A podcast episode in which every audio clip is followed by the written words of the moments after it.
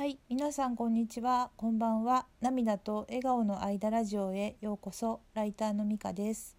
このラジオでは日々の暮らしの中での気づきを話しています。前回のラジオではバチロレッテの放送を見てから1年経って変わったスギちゃんの印象ということでね話をしていたんですけれども今日はスギちゃんに出会えてから私自身が変わったえっと、行動とか捉え方などの話をしたいなと思います。まずあのとてもね大きな行動の変化としてはこのラジオをね、あの再開というか、まあ、ほぼね始めたと言っていいと思うんですけど始めたことです。と昨年の11月11日が1回目の配信だったんですけれどもどうしてね始めるようになったのかということについてはその日に話してるんですが4月5日の149回目まではね毎日ね配信をしていたんですよね。で何を話しているかというと、まあ、主にあのスギちゃんがいろんな記事とかメディアで語ってくれたことを分析というか味わいながら私はこういう感想ですというね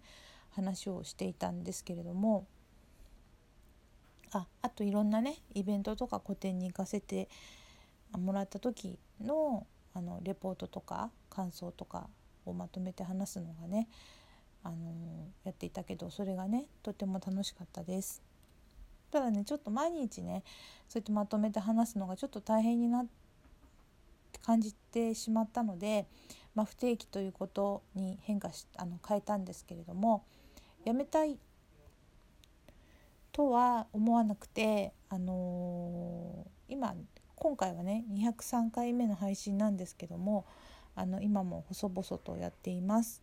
とこれからもあのスギちゃんのこととかアートに関することまたそれ以外のあの日々の暮らしの中での気づきとかをねあの時々話せたらいいなと思っています。あとはの行動っていうほどではないんですけれどもアートに関する本をね読むようになりました。えっと、この174回目でも話したんですけど一番よく覚えてるのが「13歳からのアート思考」という本ですね。それから、えっと、167回目で話した「現代アートを楽しむ人生を豊かに変える5つのドア」っていう本とかもすごく良かったです。ラジオでは話してないんですけれども中野京子さんの「怖い絵泣く女編」というかですね。あと中島健太さんの「完売画家」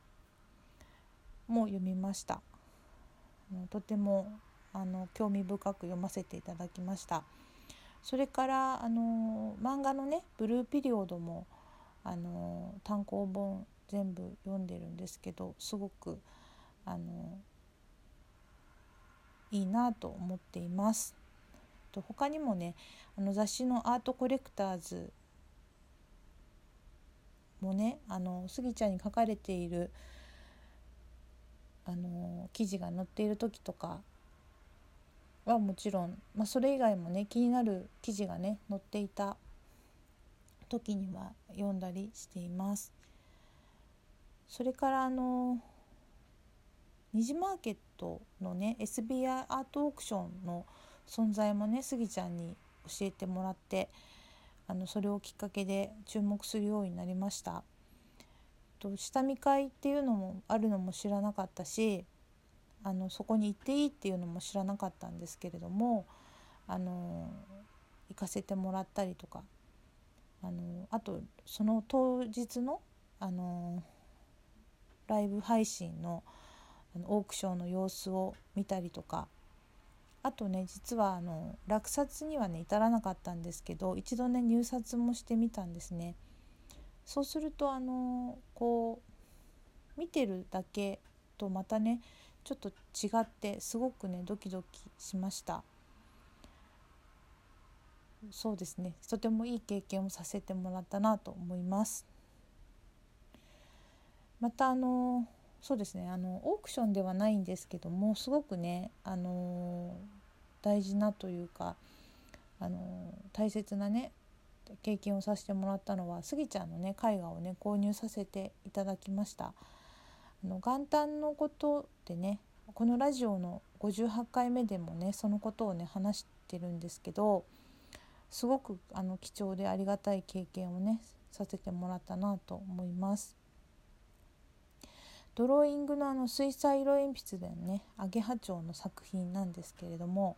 本当にすごく気に入っていてあの毎日あの癒しとね元気をねいただいもらっています。でそうですねあとのあのモンチッチくんとモンチッチちゃんのね隣に飾ってあるんですけどその我が家のあのスギちゃんコーナーというかアートコーナーがねこうだんだんというか充実してきている感じです。これからも大切にします。それからあのえっとスギちゃんのねあの作品を見せていただきにラフォーレ原宿にあの行ったりとかね。それは1月でしたかね。あとあの3月のアートフェア東京。あと7月8月のね東京大丸さんの個展にも行かせてもらいました。あの作品はなかったけど12月昨年の12月にねあったインディペンデント東京でね初めてスギちゃんにお会いできてあのすごい充実のトークショーを聞かせていただいてあといろんなあのアーティストさんに知り合えたりして本当にとそれもとてもあのいい経験をねさせてもらいましたね。であとはそうですねあの展覧会とかそういったもの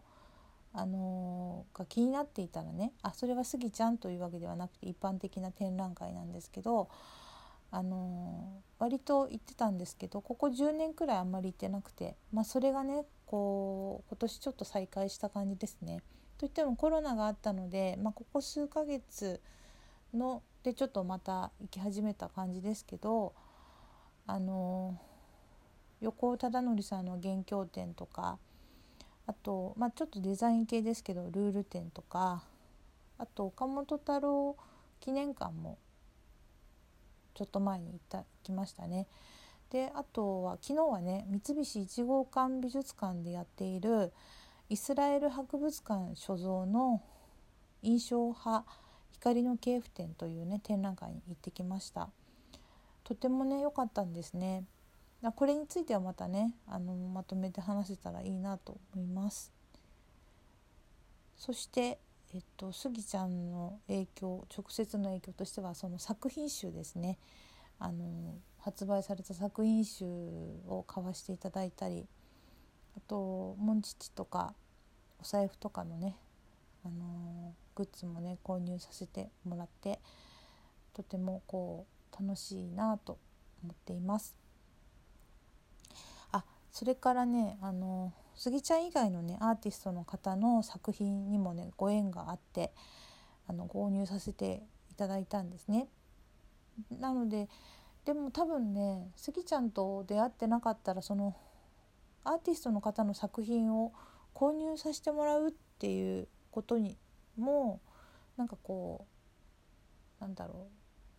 あんまりそこまでこう考えが及ばなかったんじゃないかなと思うんですね。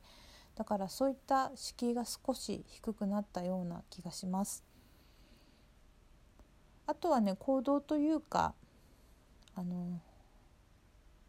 まあ思考というか捉え方の部分なんですけど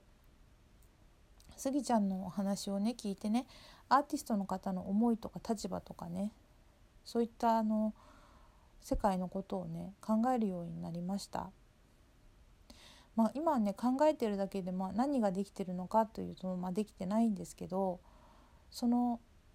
感動をねもらえる作品の裏というかそれを作ったアーティストの方がいるという、まあ、当たり前なんですけど今まではなんかそういったことにが見えてなかったし気づけてなかったですよね。それに気づかせてもらったと